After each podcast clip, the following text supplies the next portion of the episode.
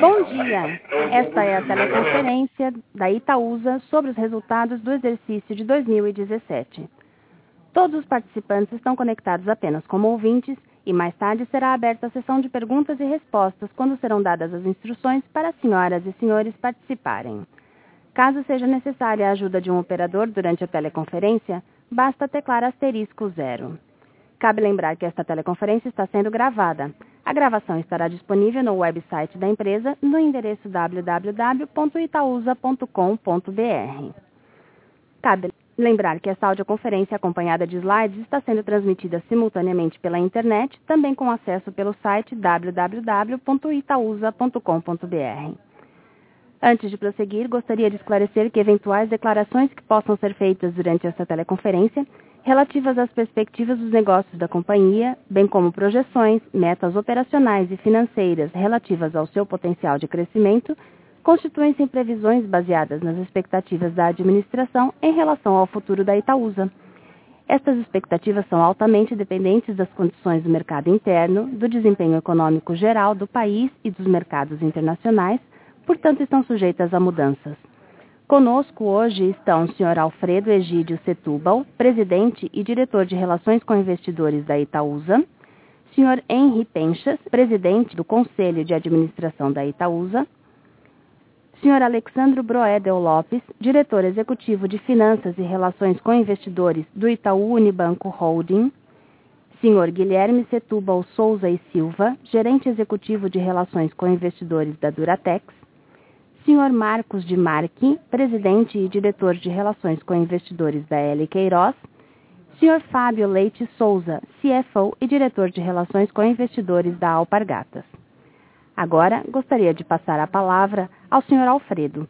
Por favor, Sr. Alfredo, pode prosseguir. Bom dia a todos.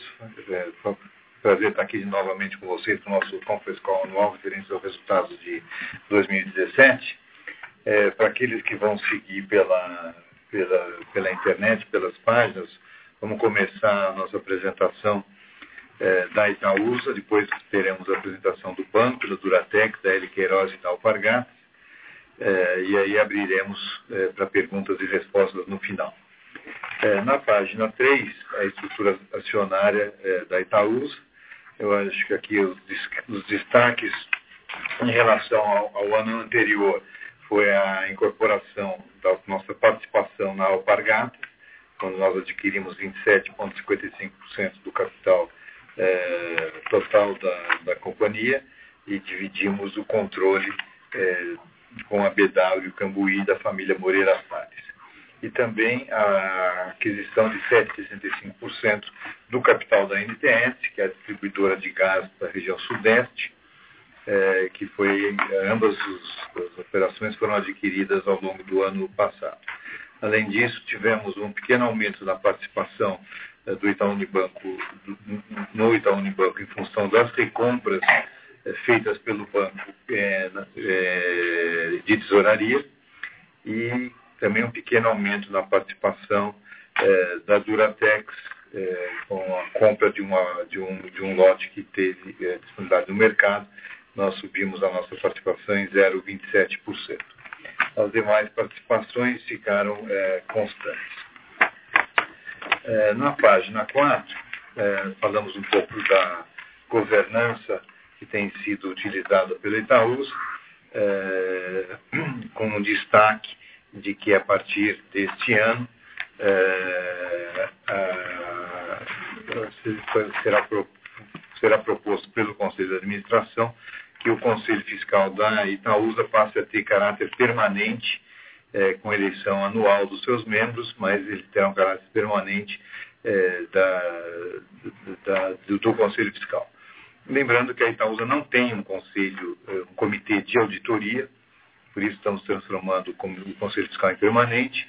É, os conselhos de auditoria estão nas empresas, na Duratex, no, banco, na, na Queiroz, todas as empresas têm o seu comitê de auditoria. É, entendemos que a holding não precisa em função disso e vamos uh, passar o conselho fiscal para é, permanente. É, na página 5, é, os comitês que assessoram a gestão da Itaúsa. nós temos o Comitê de Divulgação e Negociação das Ações, que cuida de toda, toda a parte do, de relações com investidores também nesse comitê. Comissão de Finanças, que olha toda a parte financeira, balanços e, e, e caixa, aplicação de caixa e, e emissão de títulos, etc.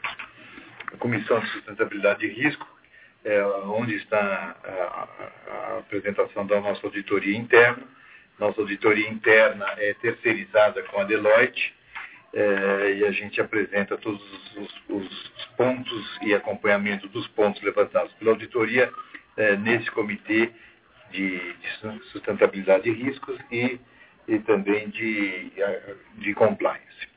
A comissão de investimentos, que é quem avalia os, os, os negócios da companhia, é, de investimentos, desinvestimentos, novos negócios, novas oportunidades, enfim, é tudo, todos esses aspectos são discutidos nessa comissão. E temos um comitê, uma, uma comissão de pessoas e ética, é, que avalia toda a parte de, de, pessoas, políticas de pessoas e remuneração, remuneração variável, é, e, e, toda a parte de código de ética, código de conduta é, da companhia. Lembrando que a Itaúsa tem é, cerca de 70 e poucos funcionários e, e que, que, faz toda a parte de RI, contabilidade, novos negócios, é, jurídico, compliance e tudo mais. Um aspecto importante na, na governança é que o, no ano passado o acordo de acionistas dos controladores foi renovado é, por mais 10 anos, é, garantindo então a sustentabilidade e a governabilidade é, da companhia é, para esse próximo período. Na página 6, nós temos os destaques de, de resultado. Então, o, o, resultado que foi divulgado ontem à noite é, para o mercado apresentou um lucro líquido de 8 bilhões 403 milhões, é, com um crescimento aí em relação 2016. É, o lucro líquido recorrente foi de 9 bilhões 120 milhões, depois vamos mostrar o porquê dessa diferença entre o lucro recorrente e o lucro líquido.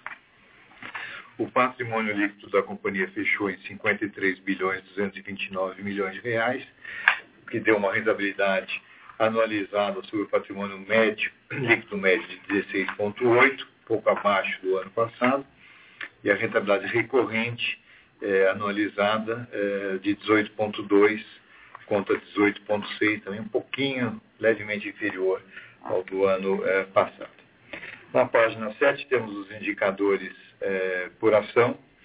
Eu chamaria atenção aqui é, os dividendos de JCPs é, declarados ao longo do pago, declarados e pagos ao longo do ano passado e declarados ontem, na reunião do Conselho de Administração, é um total de 0,88 é, centavos por ação, o que dá um payout bastante alto e é um crescimento de 75% em relação a, ao que foi distribuído é, ao longo do ano passado. A ação é, ao longo do ano passado é, teve uma valorização de 31,6%, é, fechou o ano a 10,82 e hoje está no, no valor acima disso. Na página 8, é, temos a evolução nos últimos anos do nosso patrimônio líquido, tem tido um crescimento de 12,6%, e o lucro líquido finalizou recorrente em 920 9 bilhões 120 milhões, que tem um crescimento dos últimos anos de 10%. É, por cento. Na página 9, é, temos a evolução do, do, retorno sobre o patrimônio líquido e o retorno sobre o patrimônio líquido sobre o lucro recorrente. A gente vê um, um pequeno decréscimo ao longo dos últimos anos, mas ainda bastante acima do, do custo de capital, é, pro, é, do, que nós consideramos aqui na, na Itaúsa, na faixa de 13,5%, 14%, é, dando um retorno muito bom para os nossos acionistas, especialmente se comparamos é, também com a, com a taxa de juros da Selic. Na página 10, é, o total de ativos, como é que eles vêm evoluindo. O total de ativos da companhia é 57 bilhões 797 milhões de reais, sendo que desses 55 bilhões 349 representam os investimentos que a Itaúsa tem é, nas empresas em que ela tem uma participação. É, na página 11, a gente vê como é que esse investimento está distribuído. É, 90% dele está no setor financeiro, que é através da nossa participação relevante no Banco Itaú Unibanco Holding. No setor não financeiro, é, 9,1%, 5 bilhões de reais. E outras participações montam 340 milhões de reais. No setor não financeiro, nós temos um investimento novo na Alpargatas, 1 bilhão 749 milhões de reais, na Duratex 1 bilhão 722, NTS 1,387 e na L Queiroz 146 milhões. É, então, nós vemos aí a, a, a, os dois novos investimentos é, feitos é, ao longo do ano é, passado. É, na página 12, a gente vê os highlights financeiros. Então, o lucro líquido recorrente é, é, da Itaúsa é, de, de 9 bilhões, dividendos que foram que pagos, estão sendo pagos em relação ao exercício de 2017 de 6,6 bilhões, dividendos de JCPs, o patrimônio líquido 53 bilhões, o valor de mercado no final eh, do ano passado de 81 bilhões, esse valor já está acima de 100 bilhões, em torno de 100 bilhões aproximadamente nesses dias, é, com a alta das ações e, e da, da, Bolsa como um todo ao longo do ano, e o ROI de 18,2. É, a seguir nós temos os dados do, do, das subsidiárias e da, das controladas, mas eu vou passar por aqui meio direto, que elas serão apresentadas pelos pelos seus diretores de relações investidores logo em seguida. É, na página 14, é, o nosso passivo. Do nosso passivo, 92% é, dele são recursos próprios e 8% são recursos de terceiros. É, nós temos no quadrinho ao lado à direita como é que é a divisão desses recursos de terceiros. É, nós temos é, dividendos e JCPs a pagar declarados até dezembro, não inclui os declarados ontem, é, nem os dividendos nem os JCPs, isso é só o que está contabilizado e foi declarado em dezembro. Temos uma dívida em debêntures de 1 bilhão 208 milhões, que é relativa à aquisição da NTS. Temos empréstimos é, e multos internos, é, um total de 500 milhões de reais, é, em função da, do uso do caixa da, da Itaúsa para aquisição da Alpargatas e provisões e outras obrigações, é, é, essencialmente aqui tributárias, de 1 bilhão 525 milhões de reais. Na página 15, a gente detalha um pouco como é que é essa debênture. Ela foi emitida em, em, maio, 24 de maio do ano passado, e ela tem amortizações é, a partir de 2022, 400 milhões, 23, 400 milhões, 24 ah. milhões, claro que são valores da época da emissão é, da, da debênture. E uma taxa é, de 106,9% é, da taxa do, do CDI, e ela paga juros semestrais e tem essas amortizações a partir de 2022. É, e, e, e essas debêntures a gente espera amortizá-la uh, ao longo do tempo e os juros e tudo mais, com o próprio fluxo de investimentos que a NTS proporciona e nós vamos detalhar um pouco mais adiante. É, na, na, página 16 a gente vem é, mostrando os dividendos de JCPs é, declarados e pagos ao longo dos últimos anos. A Itaúsa tem como prática é, de de distribuição dos dividendos equivalente ao que ela recebe é, do, do é, Itaú Unibanco Hold. Então, essa, vocês podem ver no quadro que nos últimos anos todos, e se formos para trás também isso é verdade, é que é, a, o valor distribuído equivale ao valor recebido pelo banco, é, pago pelo banco. É, então, o valor total referente ao exercício de 2017 é 6 é bilhões 601 milhões é, de reais é, para, para esse ano. Na, no slide 17, é, o que dá um desculpa, na, no slide 16 ainda, o que dá um, um, um dividend yield aí é, na faixa de 9% ao longo do ano passado. É, é, o que é claramente bastante é, alto. É, na página 17, nós temos, é, nós mostramos aqui os dividendos pagos e as chamadas de capital.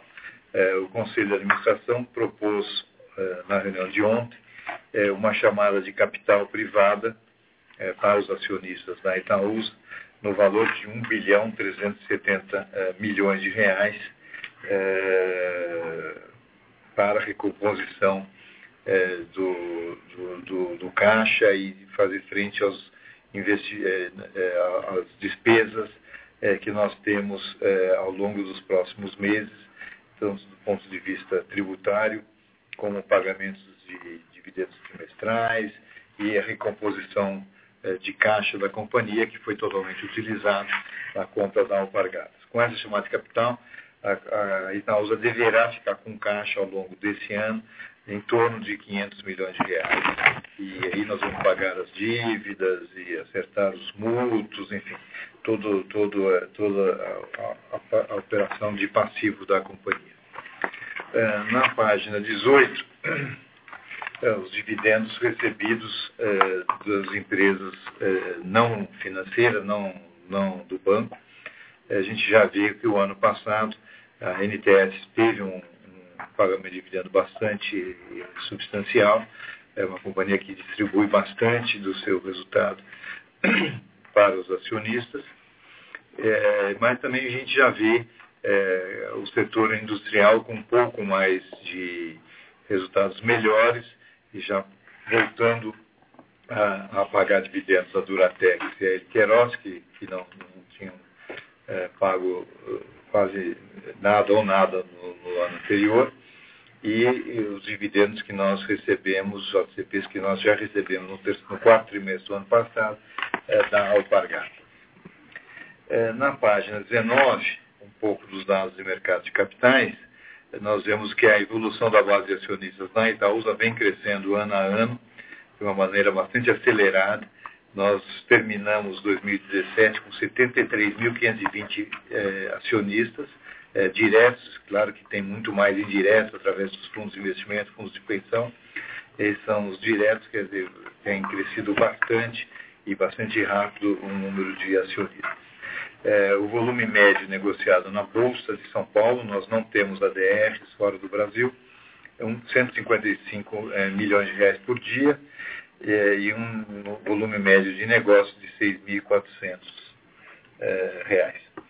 É, nós temos 11 é, corretoras e bancos de investimentos que acompanham a, a Itaúsa e soltam análise.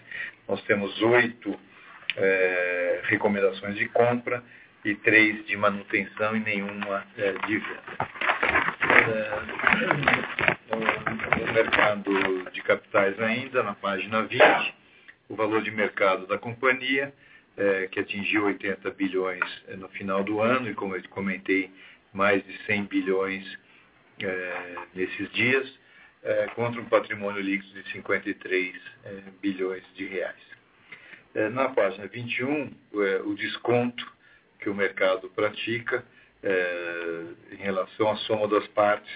É, é nós tínhamos um desconto no final do ano passado é, de praticamente 25%, ele chegou ao longo é, de 2016 e alguns períodos de 2017 na faixa de 27%, 28%, ele reduziu e ao longo desse ano também se reduziu um pouco, hoje estamos num desconto na faixa de 22%, 23%.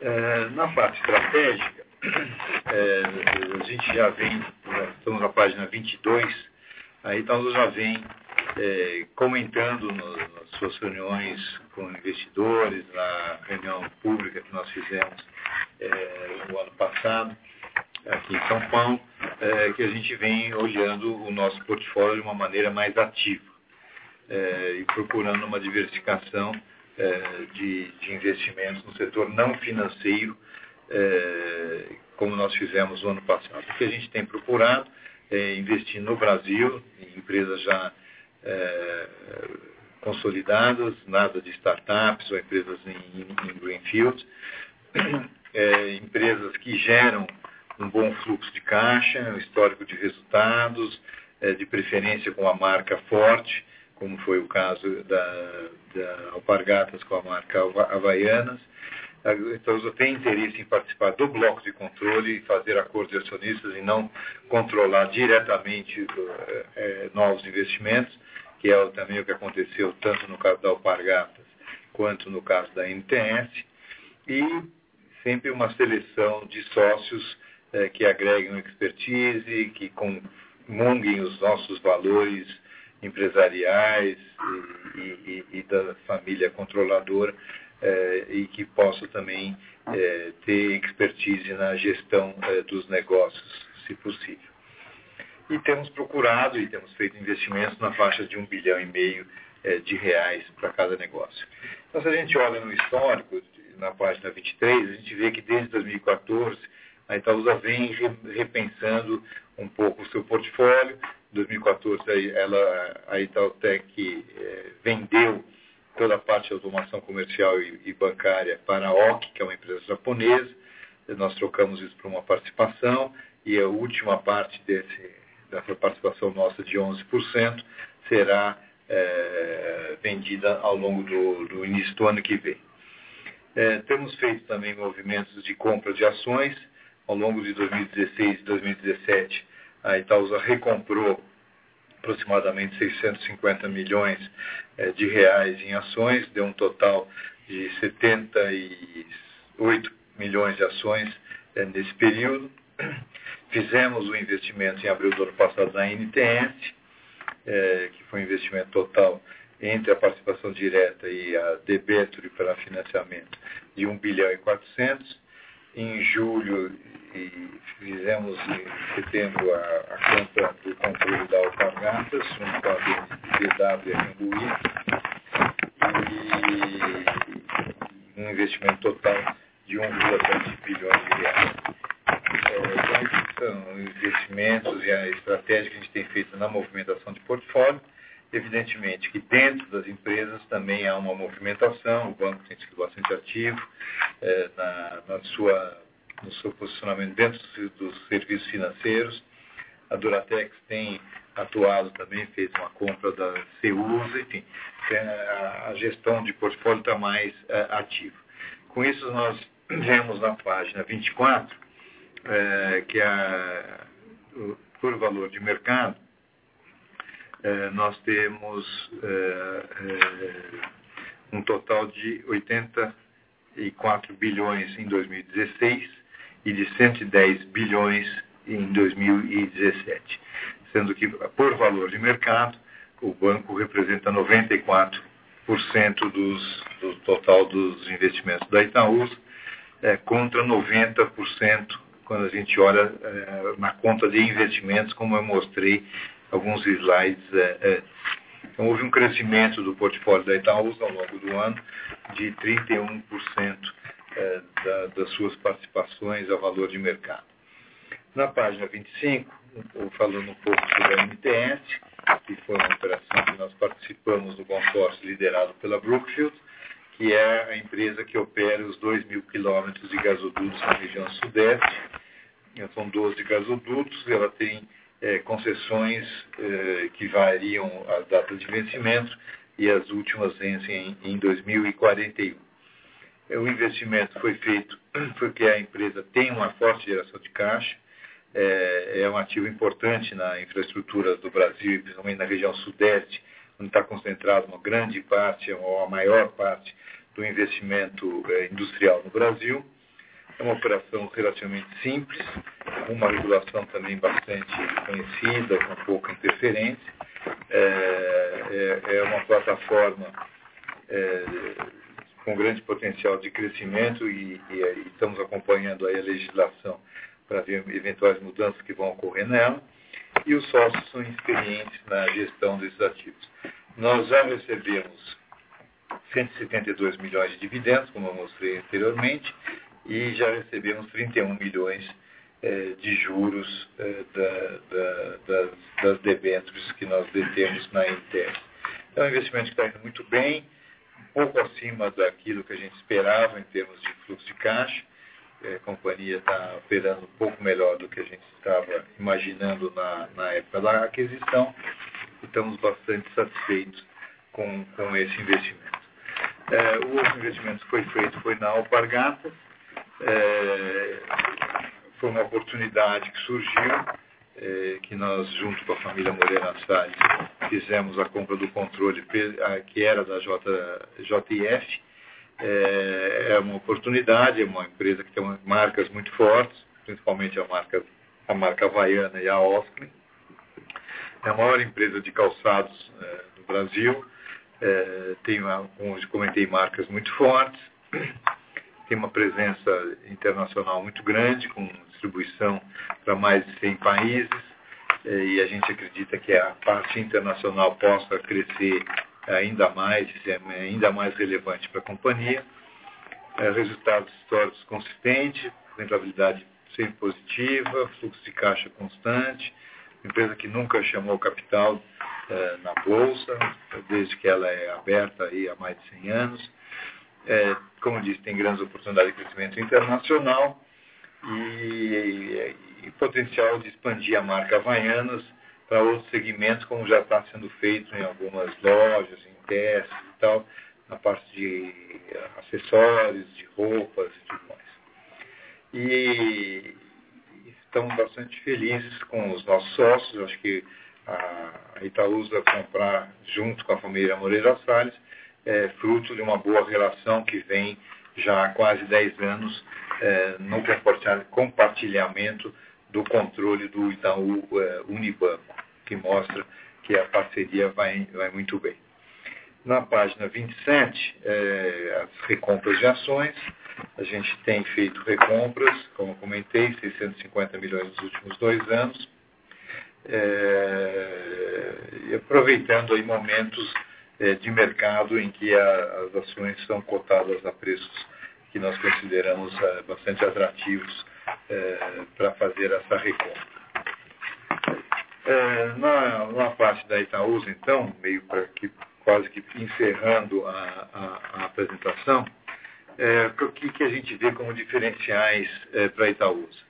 Uma sólida governança corporativa, rigorosos princípios éticos e transparência nas informações e na relação é, com os investidores de, no mercado.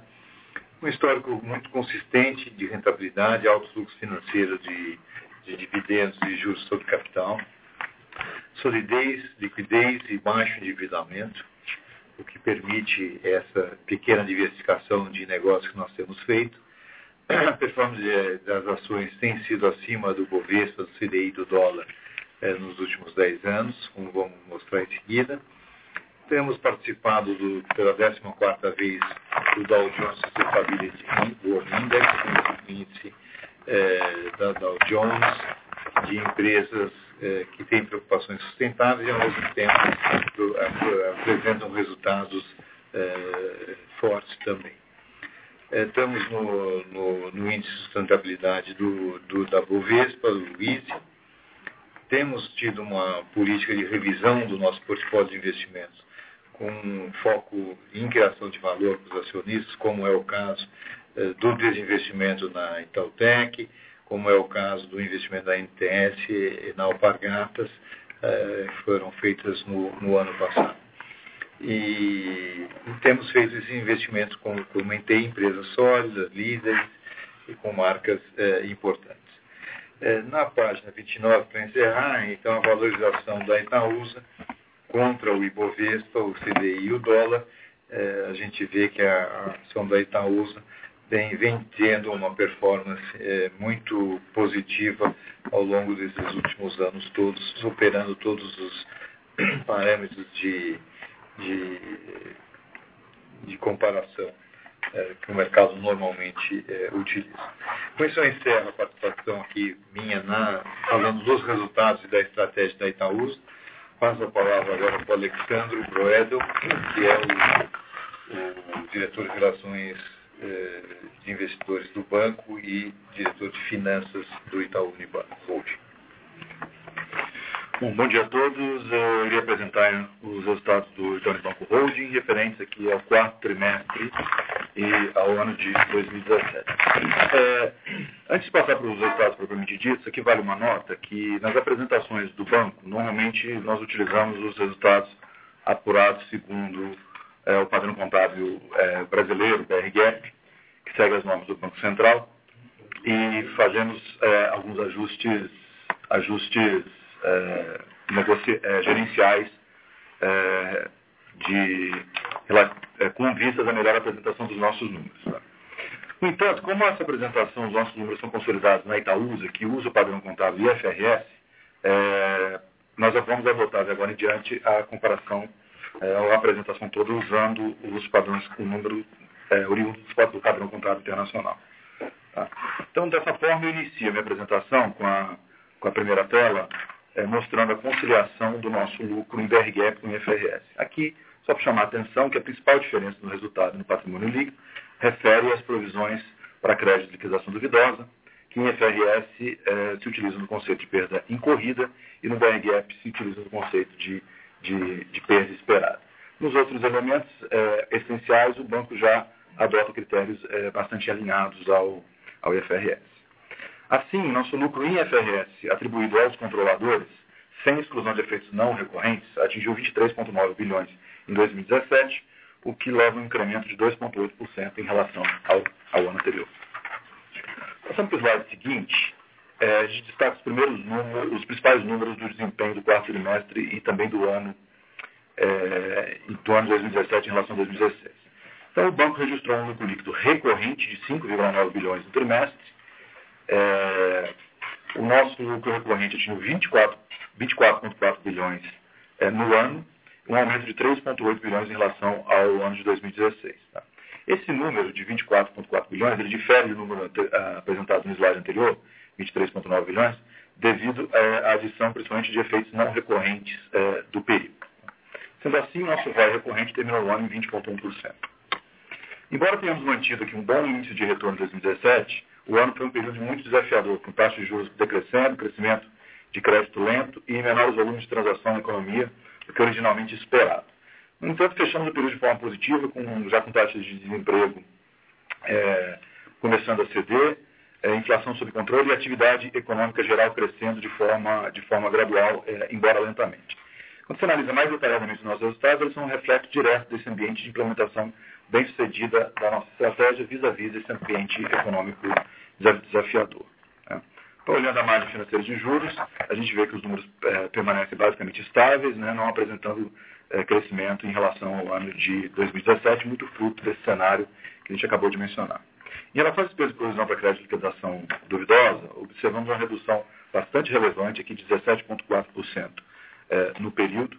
Como eu já mencionei, em IFRS aqui, esses números utilizam o conceito de perda em corrida, mas da mesma forma que no BR Gap, a gente observa uma redução relevante é, em relação ao ano anterior, que é bastante fruto da nossa estratégia de uma gestão bastante consciente e, e, e prudente dos riscos de crédito conglomerado. Tá?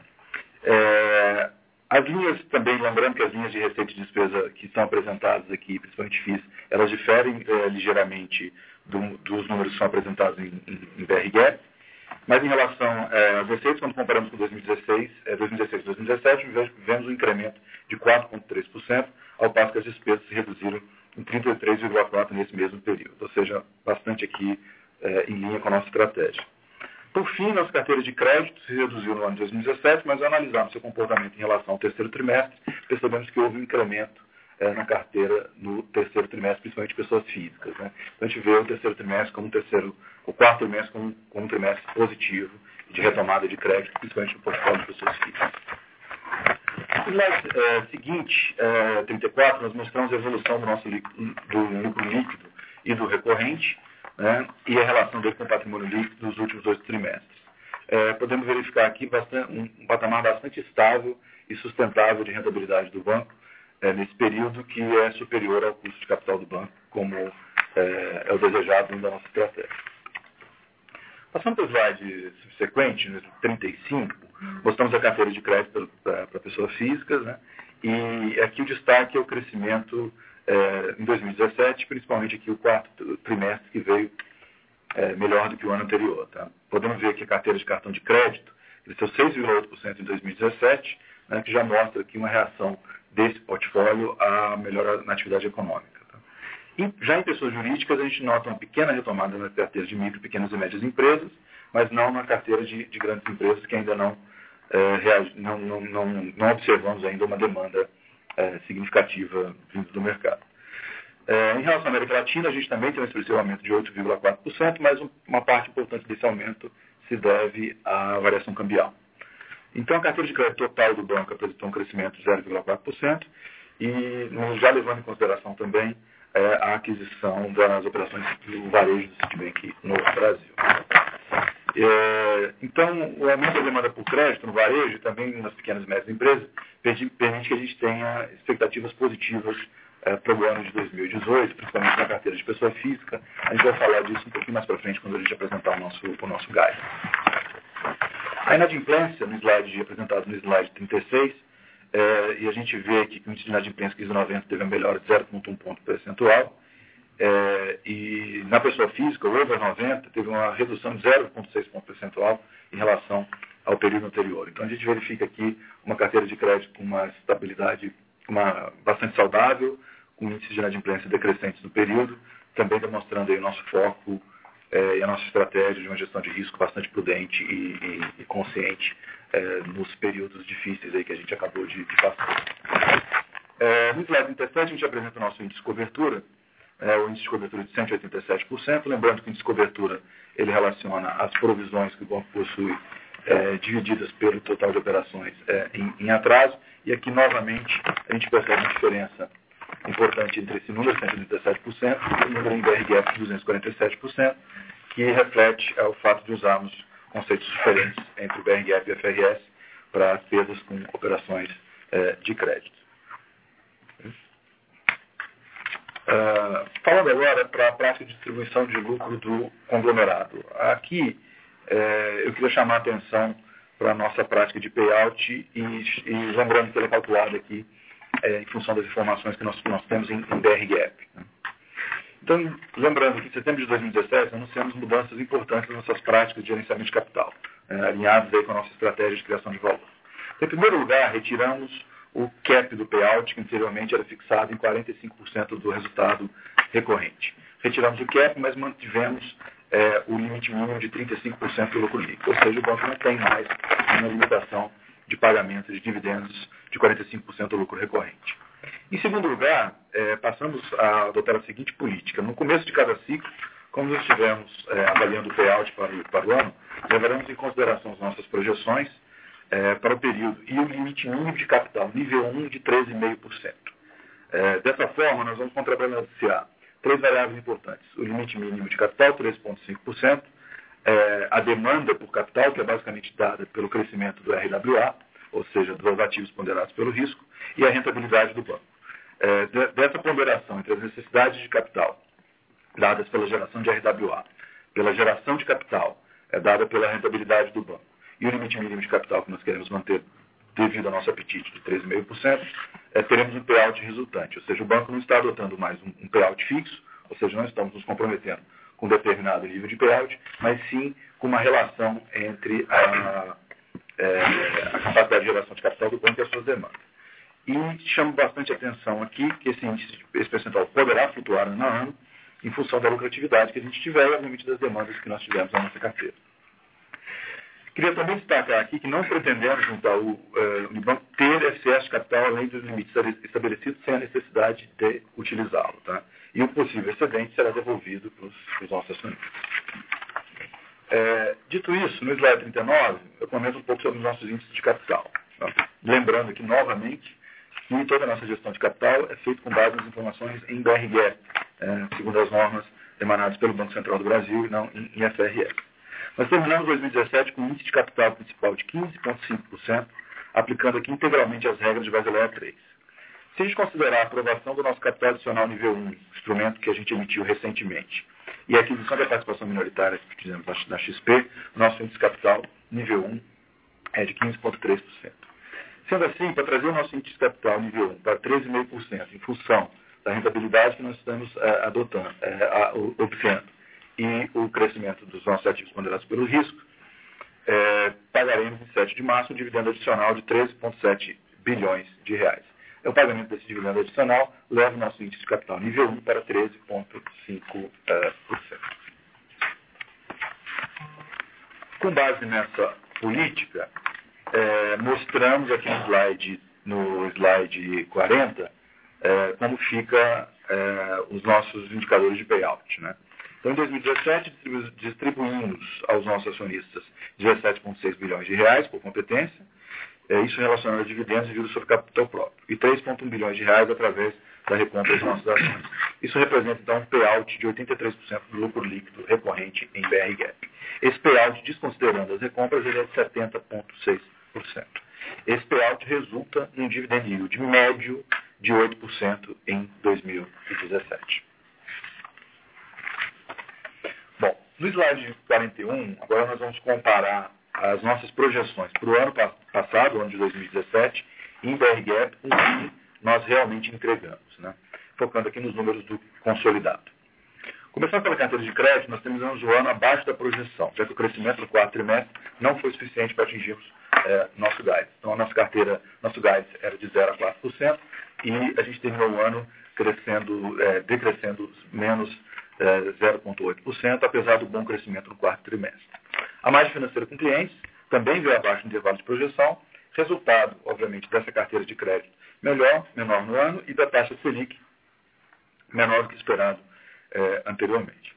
Para o custo de crédito, nós terminamos dentro do guidance, né, e mais perto do topo do intervalo, atingindo 17,9 bilhões de reais.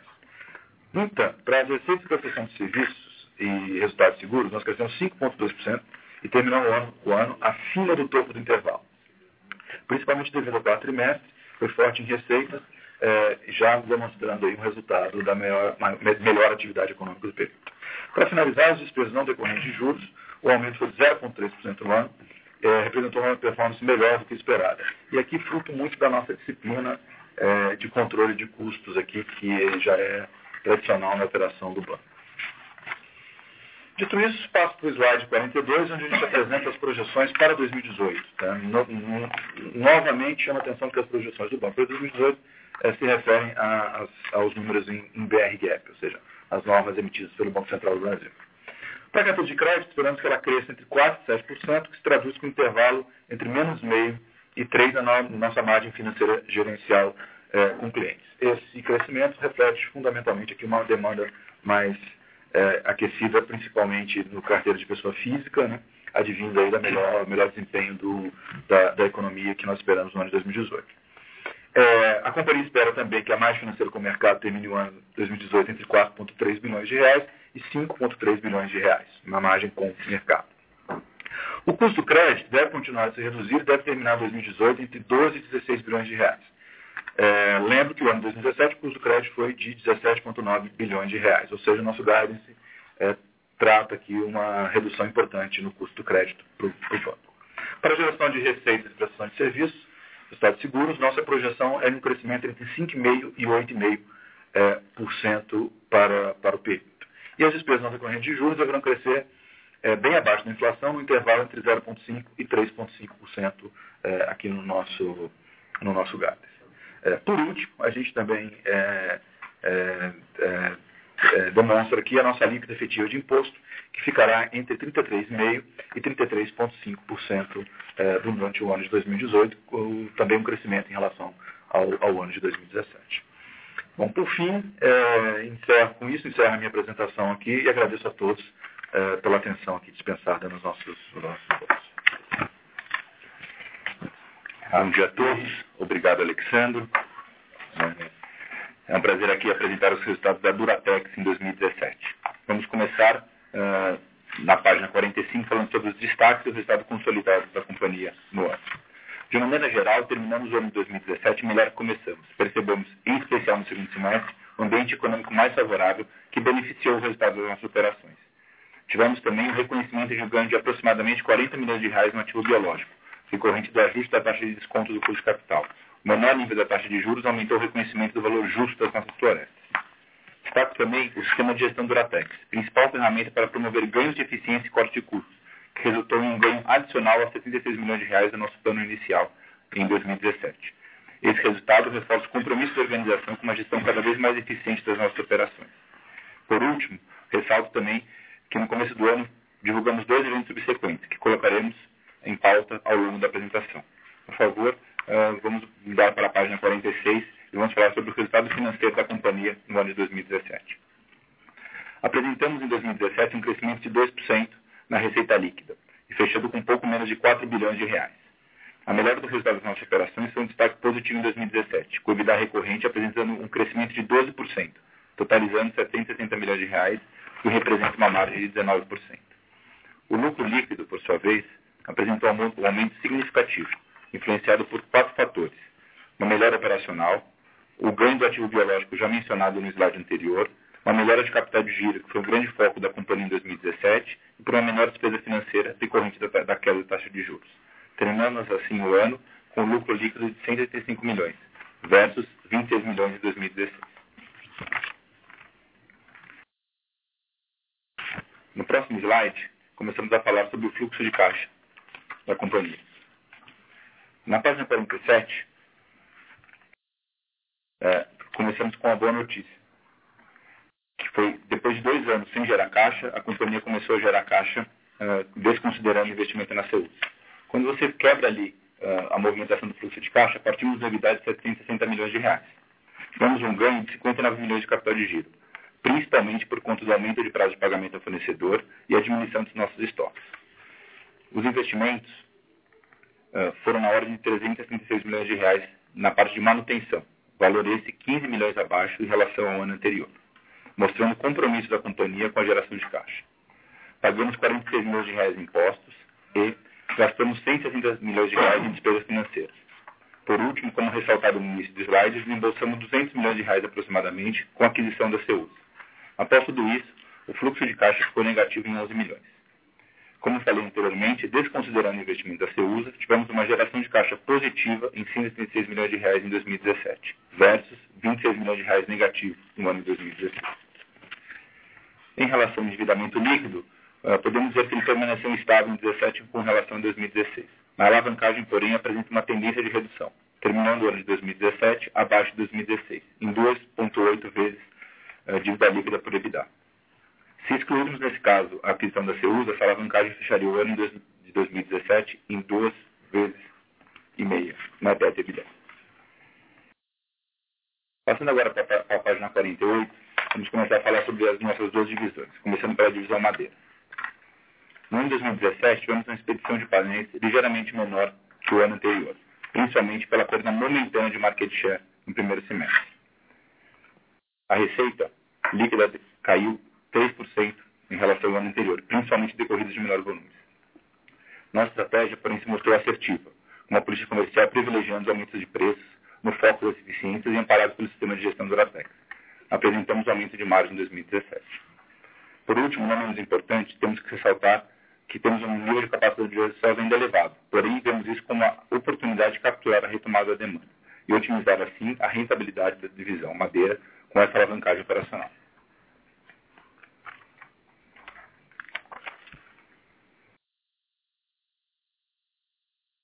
Próximo slide, na página 49, uh, eh, o EBITDA, o EBITDA da companhia na divisão madeira em 2017 ficou estável em relação a 2016, porém com uma margem EBITDA acima, mostrando uh, o foco da companhia na, na, na gestão de recursos.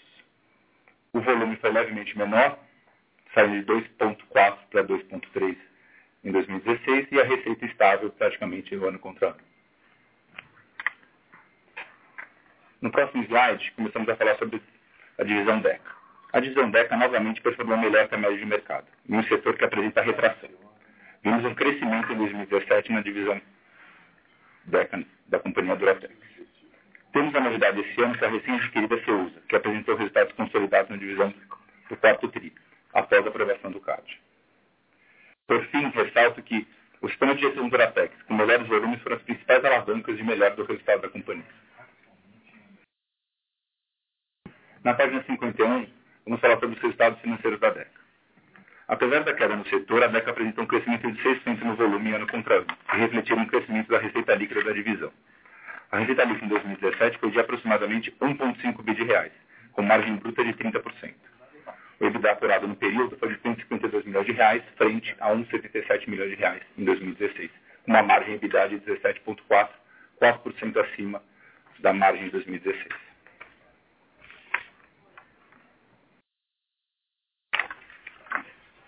No próximo slide, no slide 52, a gente falamos do que a gente chama de mapa de desenvolvimento. Separamos esse mapa em cinco ciclos. Quando olhamos para o passado recente da Duratex, vemos claramente uma história de evolução e alguns períodos de destaque. O primeiro período foi o que a gente chama de ciclo de crescimento. Entre 2007 e 2014, vemos um ciclo de expansão das nossas operações. Para ilustrar isso, dobramos a capacidade das duas divisões, tanto DECA quanto Madeira. Esse crescimento, nesse período, ocorreu por uma combinação de crescimento orgânico, com investimentos em novas linhas, implementação de novas linhas, e também com aquisições, principalmente na divisão DEC. No fim, 2000, no fim desse ciclo, em 2015, nos deparamos com uma das maiores crises econômicas que o Brasil já viveu. Fora de revisitar nossa estratégia e colocar o foco no que chamamos na, época de agenda interna. Essa agenda definiu prioridades e, como modelo baseado em disciplina de gestão, criamos o HDD, com apoio de uma consultoria externa. Hoje, o SGD é a principal ferramenta de gestão, que temos que monitorar resultados, traçar metas e planos de ação. Em paralelo a tudo isso, em 2016, começamos a, a revisão da nossa cultura. Naquele momento, quando olhávamos para a Duratex do futuro, identificamos que alguns pontos precisávamos mudar a cultura para implementar essa nova estratégia. Ponto 4, em 2017, é o que a gente chama de a nova Duratex. Quando falamos em transformar o modelo de gestão em cultura, estamos atuando na infraestrutura da Duratex. Com essa nova infraestrutura, damos início a uma reflexão mais profunda, que culminou na revisão do nosso propósito, Soluções para Melhor Viver. Baseado nesse novo propósito, com excelente gestão e uma cultura rejuvenescida, mais inovadora, mais digital, voltamos a sonhar com crescimento e diversificação dos nossos negócios. Dessa vez, como, como diria nosso novo propósito, com crescimento mais leve em ativos. Por último, no último quadro, em 2018, é o que a gente chama de rentabilidade e geração de caixa. Estamos, estamos nos mexendo para mudar a Duratex de patamar, explorando cada vez mais as nossas fortalezas, incorporando no portfólio de soluções com retornos mais atrativos. Esse será o direcionamento da nova alocação de capital daqui para frente. Na página 53, vamos passar rapidamente pelos dois fatos relevantes uh, divulgados no início do ano. Fato relevante da Eucatex. Ah, recebemos e aceitamos a proposta do Eucatex para alienação de instalações e equipamentos para a produção de chapas finas de fibra de madeira. Qual é o racional? Quando olhamos para o nosso portfólio de produtos na divisão madeira, chapa de fibra que já foi muito relevante perdeu espaço, representando hoje apenas 5% do volume total. Com a reabertura de Tapetininga e foco em produtos com maior valor agregado, esse negócio perdeu importância para a Duratex. Portanto, no movimento de reposicionamento do nosso portfólio de soluções e painéis de madeira, estamos movendo para produtos com mais mais alinhados com essa estratégia. O negócio envolve a troca de linhas de chapa de fibra por terras e florestas. A transação no valor de 60 milhões de reais e não esperamos um resultado significativo em 2018. Estamos trocando um ativo por outro. Vale ressaltar que continuamos produzindo MDF e HDF normalmente na linha de Botucatu. Na página seguinte, tratamos sobre a, venda de terras e florestas para a Suzano. Vale ressaltar que parte da nossa estratégia atual é racionalizar nossa base de ativos. Com isso, vamos preparar a companhia para resultados melhores e destravar o valor trancado que acreditamos existir na nossa estrutura. Firmamos o acordo com a Suzano Papel Celulose em duas etapas. A primeira é a venda de terras e florestas, no valor de 308 milhões de reais. Com isso, estamos reconhecendo um lucro operacional extraordinário de 140 milhões nessa operação. A segunda parte é a opção exclusiva a Suzano de adquirir mais um lote de terra e florestas, no valor total de 749 milhões de reais. Essa opção pode ser exercida pela Suzano até dia 2 de julho de 2018, e caso exercido, terá impacto extraordinário positivo de, de um lucro líquido de 360 milhões de reais no nosso resultado. embora os resultados sejam extraordinários, portanto não impactam sobre nosso EBITDA recorrente, eles são importantes para o nosso objetivo de desalavancagem da companhia. Diminuiremos pela metade nossa dívida líquida, uma vez que o valor a ser recebido será direcionado diretamente para a liquidação das dívidas. Gostaria de destacar que essa operação diz respeito ao excedente de terra do Duratex e, não, portanto, não compromete nossa capacidade de abastecer as nossas fábricas atuais da divisão madeira. Tampouco terá efeito sobre os nossos custos. No último slide, falando da metade da administração, ressalto que temos dividido com vocês várias iniciativas que estamos conduzindo nos últimos anos e assumimos compromissos para melhorar a rentabilidade das nossas operações. Gradualmente, começamos a mostrar os resultados positivos desse empenho. Quando traçamos nosso plano estratégico, à luz do novo, novo propósito da organização, nós criamos importantes pilares para movimentos realizados e que estão por vir. Um, excelência em gestão, consolidando o sistema de gestão Duratex, tornando a companhia cada dia mais produtiva. Dois, acelerando e materializando o processo de transformação cultural, que será fundamental para a implementação da nova estratégia. 3. Inovação. Inovação foi incluída como uma característica-chave. Estamos fazendo investimentos importantes nessa área. E, por fim, não menos importante, a transformação digital, que se transformou parte dessa estratégia. Já fizemos movimentos importantes para dar ainda mais foco nessas iniciativas, como a criação de uma diretoria e a estruturação de um comitê. A ideia é mais, dar mais foco para essa agenda. A alocação nos próximos anos de capital será adicionada nas quatro avenidas de crescimento já mencionadas na última apresentação. Plataforma digital para consumidores, sistema para ambientes, soluções em água e soluções florestais. Toda vez que pensarmos em crescimento para a Duratex, temos que fazer sentido nessas quatro avenidas. Essas iniciativas, em linha com uma gestão de caixa mais eficiente e processo de alavancagem em curso que apresentei nesse call, vão nos ajudar com o objetivo de melhorar os retornos da organização e posicionar com a melhor escolha para nossos acionistas stakeholders. Termino aqui minha apresentação e passo a palavra ao Marco Demarque, da Eliqueira. Bom dia a todos, obrigado Guilherme. É, eu começo pela página 58, é, onde os senhores podem ver que a, o ano de 2017 foi um ano de retomada da produção industrial e com isso também no setor químico se refletiu num aumento de 6% do consumo de produtos químicos é, no Brasil. No caso da L. Especificamente, a, a, melhora foi muito mais significativa, nós tivemos um aumento de 25% nos volumes expedidos, sobretudo porque tivemos um excelente desempenho operacional de nossas plantas e porque o mercado, três mercados-chave para a L. Queiroz, que é o mercado de oxo-álcools, de plastificantes e de ácido sulfúrico, foram mercados que se comportaram muito bem. Na página 59, vocês podem ver que a, a receita também refletiu o aumento dos volumes, eh, subindo 27%, onde tivemos um destaque no quarto trimestre para eh, um, um, mercado muito positivo de inorgânicos e com preços que possibilitaram, então, que o, o, no, no, final do ano a receita subisse mais do que o volume.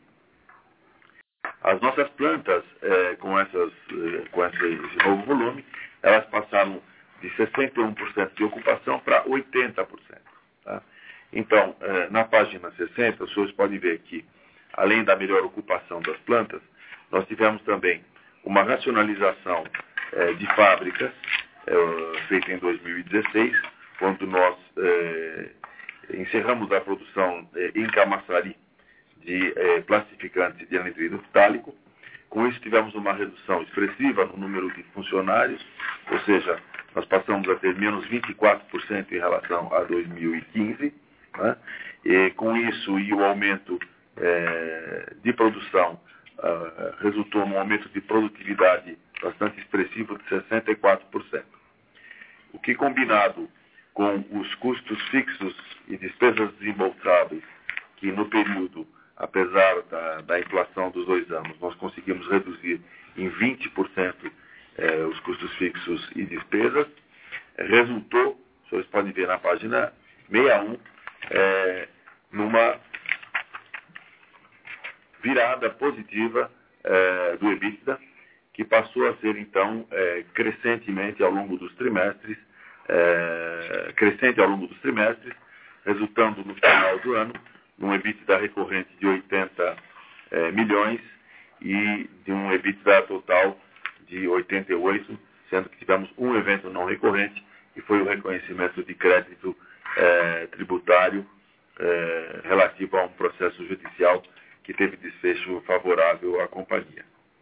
Na página 62, os senhores podem ver que é, tivemos também a reversão de prejuízo para lucro né, e terminamos é, um ano com lucro de 48 milhões.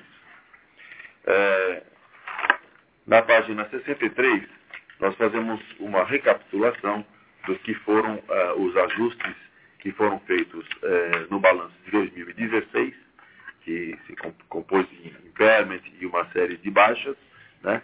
mas isso uh, só para reconstituição histórica.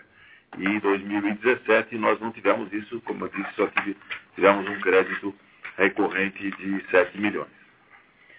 Na página 64, o DRE mostra então, linha a linha, é, o aumento da receita líquida, o aumento do lucro contábil que passa de 40 para lucro bruto, que passa de 40 para 153 milhões e a reversão de prejuízo em lucro.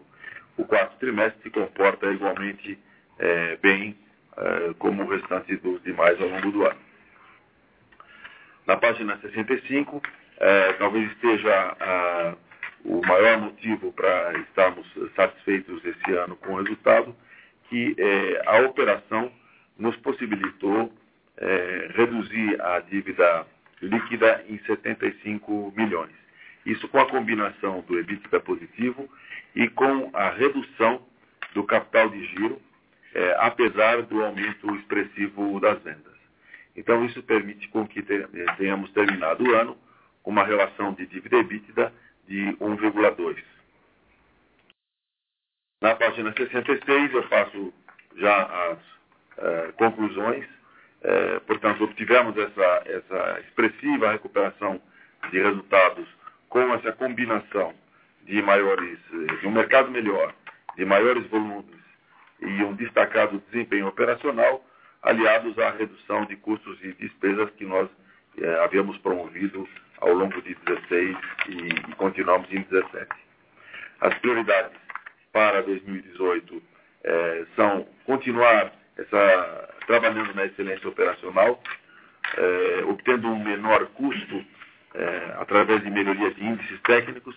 É muito importante na indústria química que as empresas, que as, que as plantas rodem mais cheias. É o que aconteceu em 2017. Com isso a gente obtém menor consumo de matéria-prima por produto, é, é, é, por produto, produto vendido.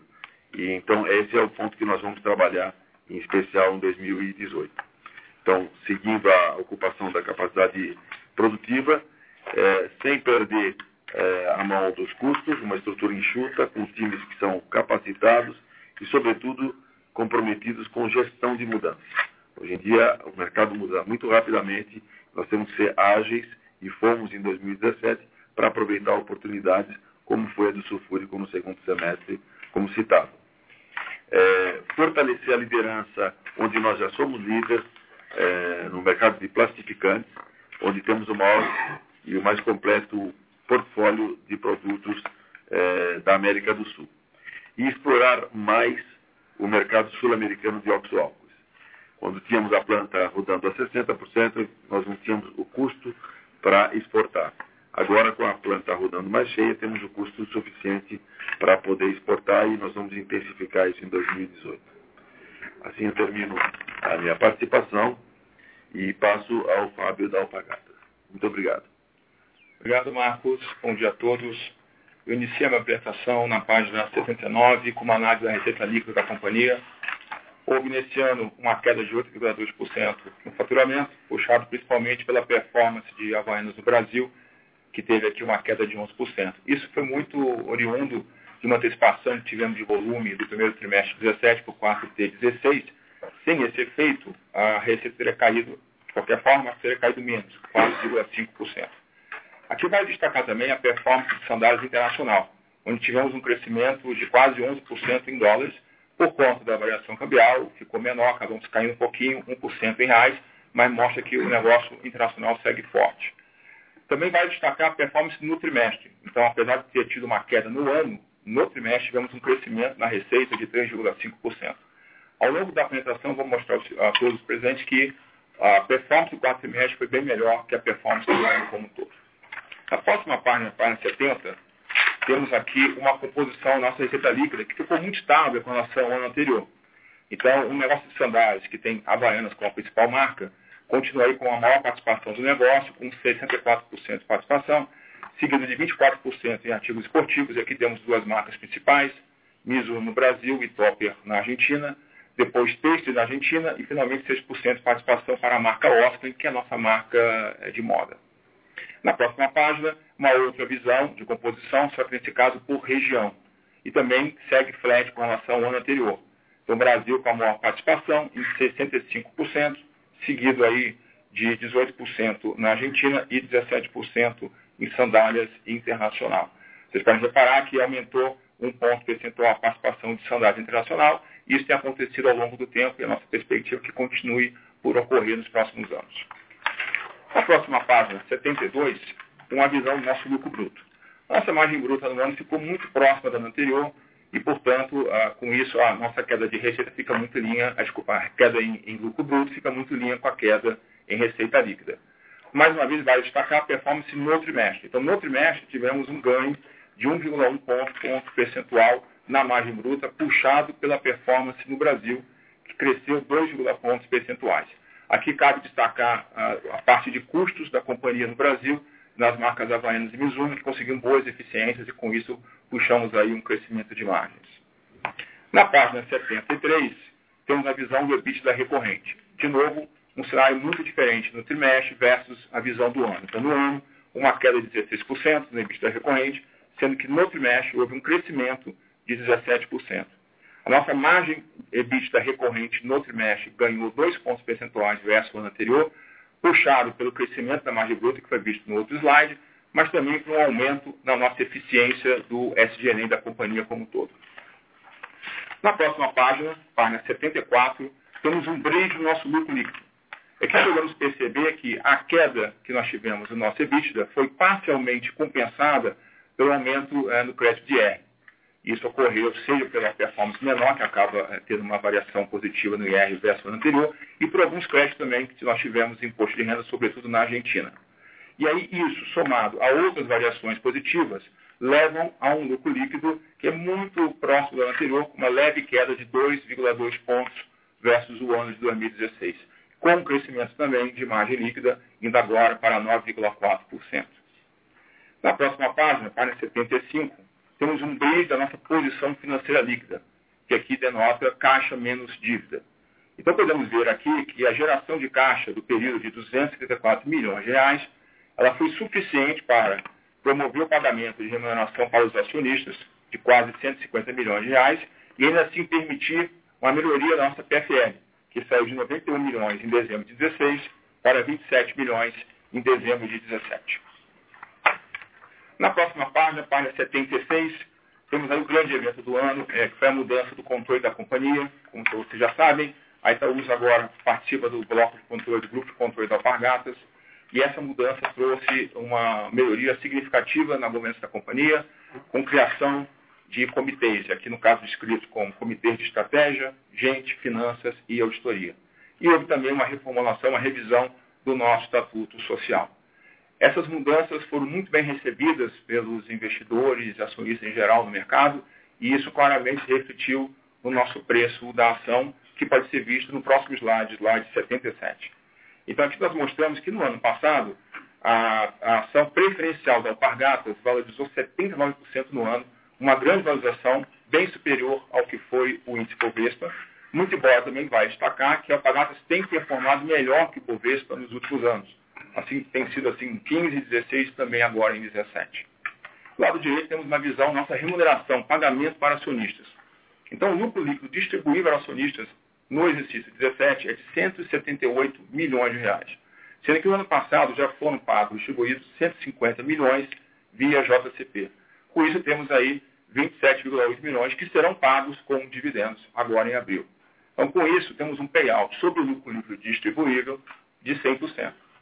Além disso, vamos também fazer um pagamento de dividendos relativos aos exercícios anteriores, da ordem de quase 70 milhões de reais.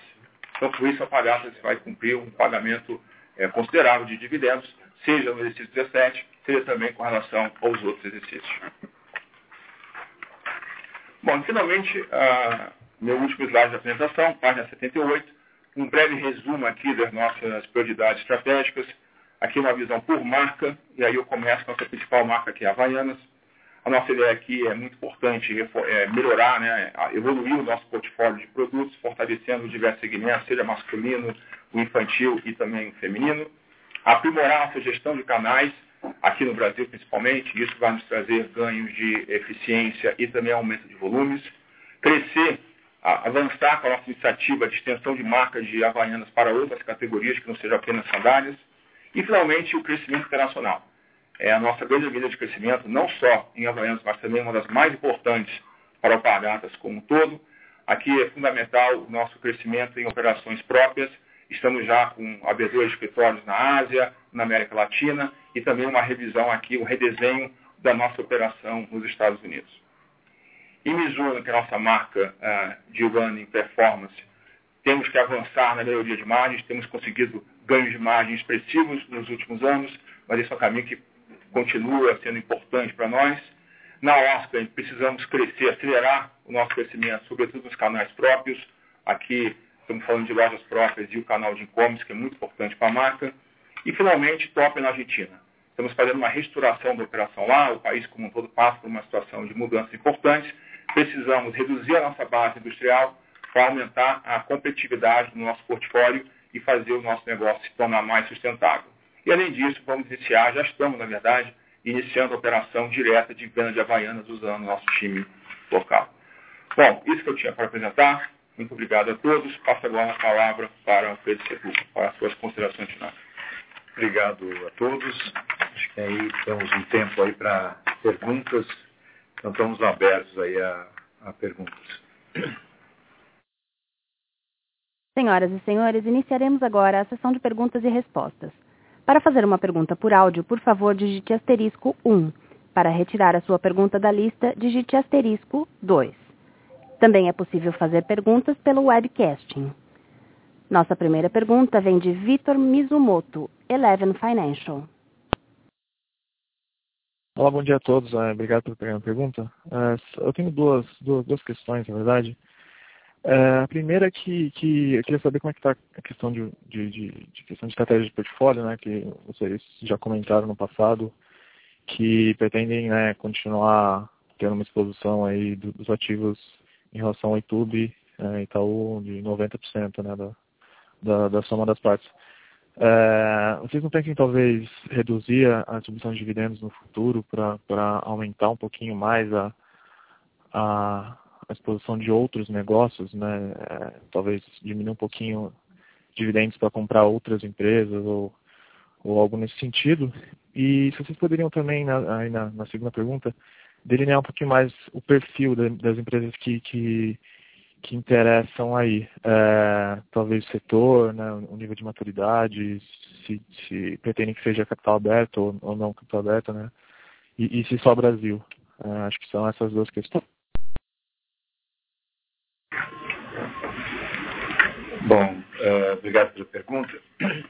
É, nós temos uh, como uma prática de distribuição de dividendos, de, de distribuir o que o banco uh, o que o banco distribui de dividendos que a, que a Itaúsa recebe da, pela sua participação. A gente tem mantido isso ao longo dos anos, apesar de que temos feito algumas chamadas de capital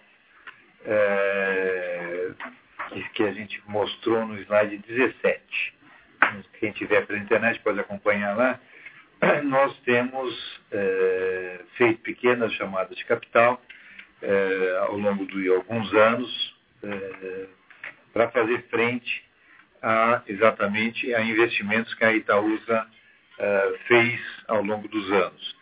Então, no, no, início dos anos 2000, 2010, 2011, nós compramos, por exemplo, a participação que o Bank of America tinha no capital do banco. Para isso nós emitimos debêntures e para isso nós tivemos que fazer chamadas de capital para amortizar essas debêntures no tempo. E isso foi feito em outros, em outros anos. É, e estamos fazendo novamente esse ano é, uma chamada de capital de 1 bi 370, é, casada com um dividendo que vai ser pago em abril, é, para fazer frente a, a investimentos que, que a Itaúsa fez. No caso aqui, especificamente, é, nós usamos um, o caixa da Itaúsa para fazer o pagamento da Alpargatas no final do ano passado. E, e para isso também é, tivemos que pegar é, algum é, recurso no, junto a bancos para complementar esse pagamento. Então, é, uma parte dessa chamada de capital é para recomposição desse caixa é, da Itaúsa. É, como eu comentei durante a apresentação, a ideia é que esse caixa fique em torno de 500 milhões de reais para fazer frente aí às despesas normais da Itaúsa e, eventualmente, ser utilizado como parte de pagamentos de algum investimento que possa vir a ser feito é, no futuro. Então, é, a, a, a, prática de distribuição de dividendos deve ser mantida com algumas chamadas de capital para pagamentos é, e amortização das dívidas que a gente assumiu. Nós mostramos a dívida da debenture, por exemplo, da NTS, é, que vai ser amortizada em 2022, 2023, 2024. É, nesse momento, nós vamos ver o que vai ser necessário de caixa para fazer essas amortizações. Em tese, como a gente não, não está distribuindo os dividendos que a gente recebe da, da NTS, em tese, esse investimento, é, essa amortização provavelmente vai ser feita com o próprio caixa da companhia, mas isso é uma coisa que a gente vai ter que ver é, lá na frente como, como, como que vai estar a posição de caixa da Itaú.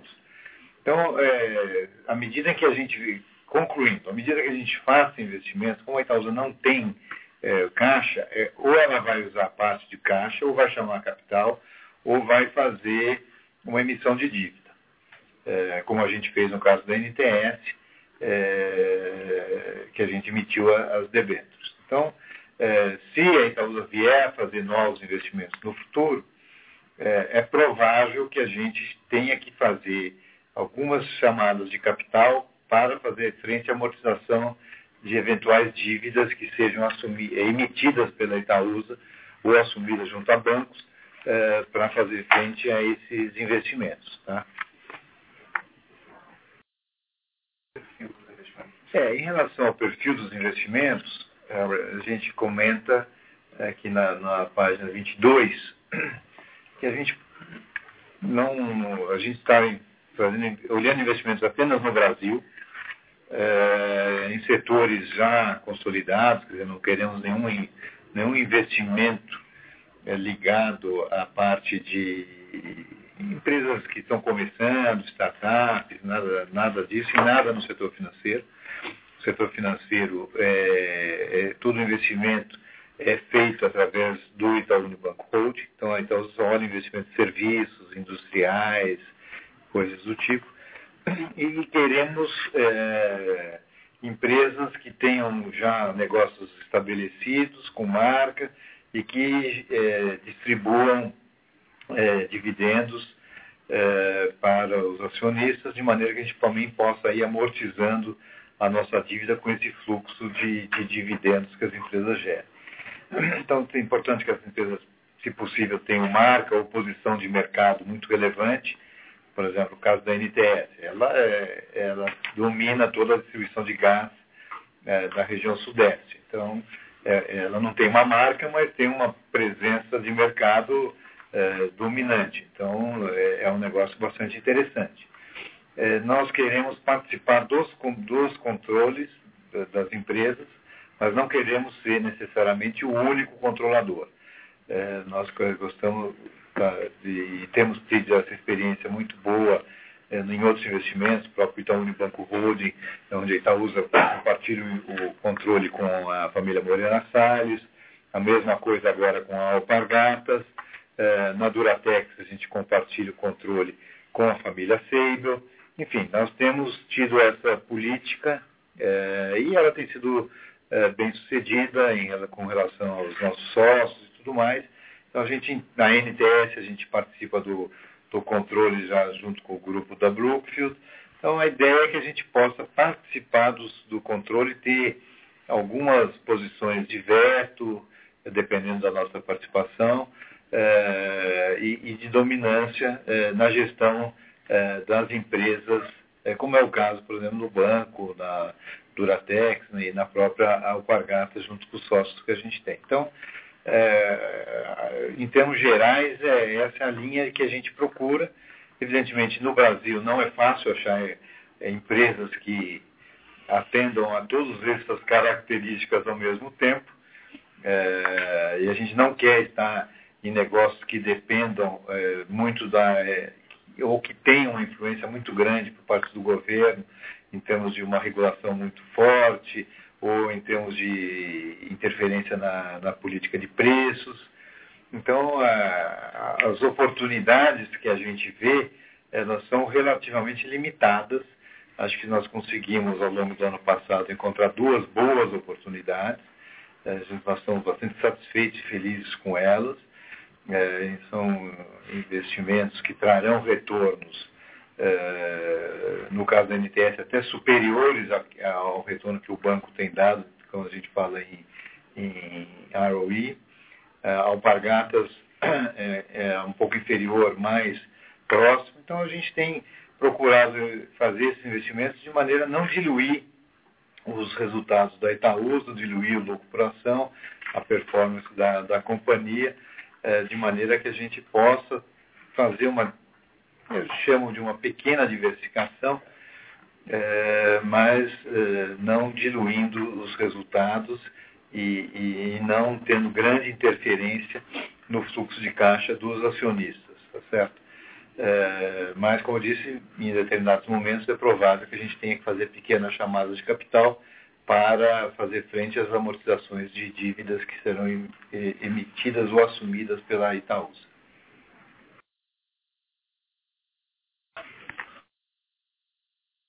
Com licença, lembrando que para fazer perguntas basta digitar asterisco 1, estrela 1. É, nós temos duas perguntas aqui que vieram pela internet. Uma do Felipe Ciliano, é, a respeito da subscrição. É, Felipe, a subscrição é, é de 2,35% do capital total. É, na, no tipo da ação, é, a um preço de 7,80.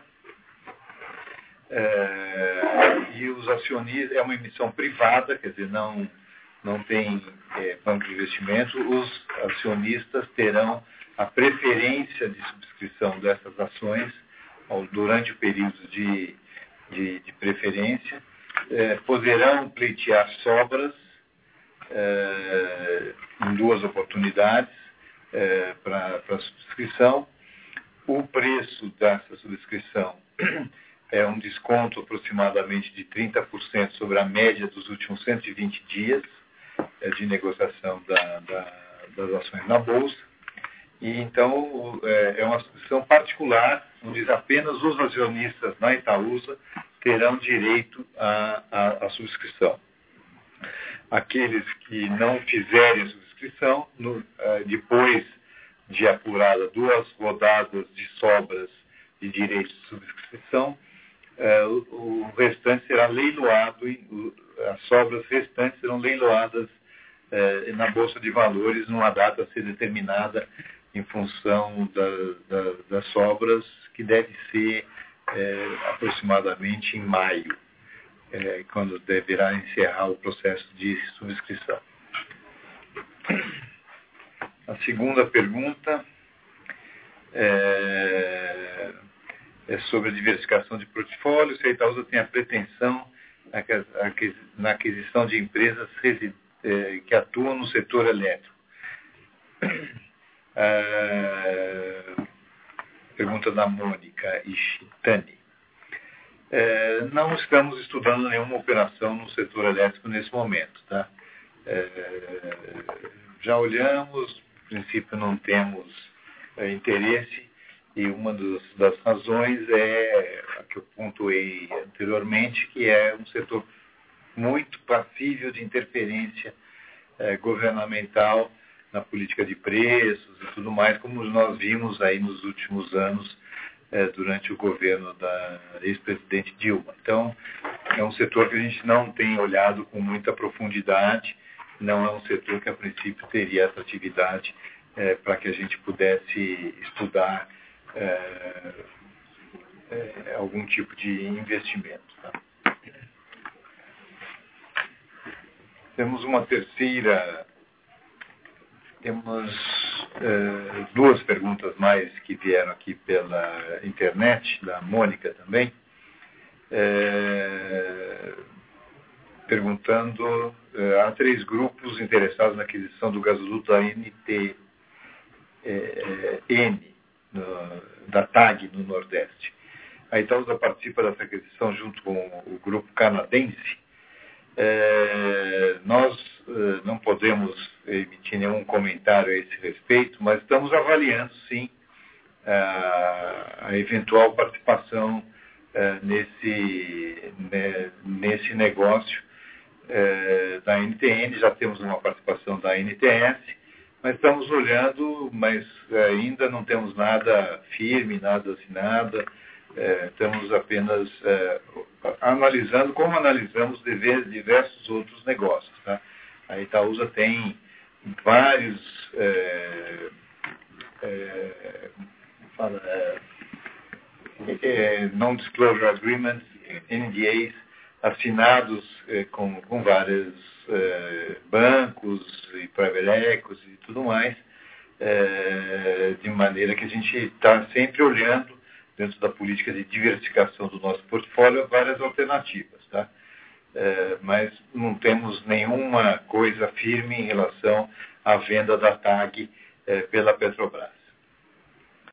É, outra pergunta é em relação a uma notícia, um rumor de que fundo, um fundo americano está em negociações para a compra da L. Queiroz. A Itaúsa poderia, pretende vender a empresa?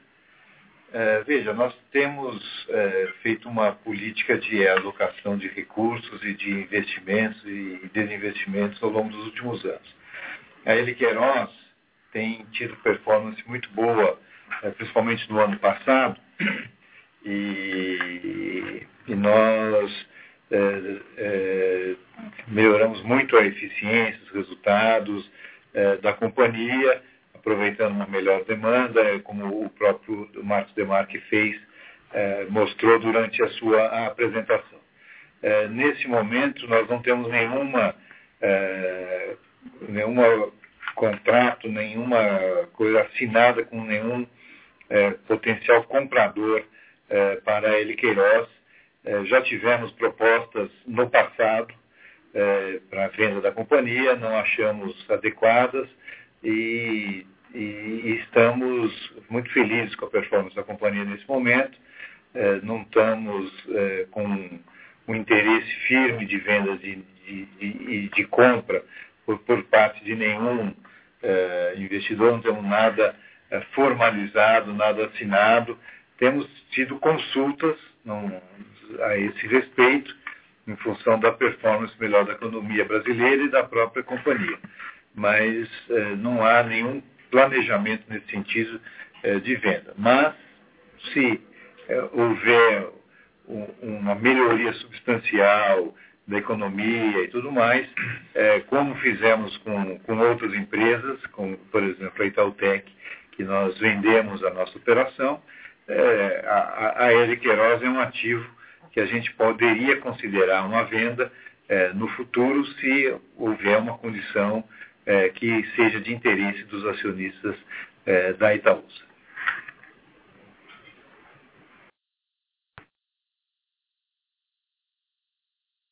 Com licença, não havendo mais perguntas, eu gostaria de passar a palavra ao Sr. Alfredo para as considerações finais.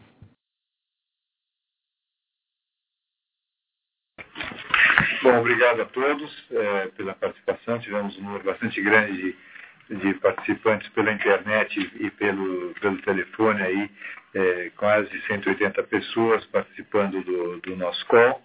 É importante esclarecermos todas essas políticas de dividendo, a política de dividendo do banco, que foi bastante é, explicada pelo Alexandre Broedo, as nossas políticas de investimento, como as, as subsidiárias estão atuando, como a gente está é, procurando é, rentabilizar melhor o nosso uso de capital, é, tanto na própria Itaúsa quanto nas subsidiárias. Eu acho que, que deu para dar uma visão geral e estamos abertos aqui. O Carlos Biel está no dia a dia da relação com investidores. Se tiverem mais alguma pergunta, é, estamos aqui abertos a reuniões e a responder as questões que vocês tenham.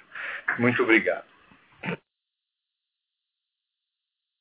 A teleconferência da Itaúsa está encerrada. Agradecemos a participação de todos e tenham um bom dia. Obrigada.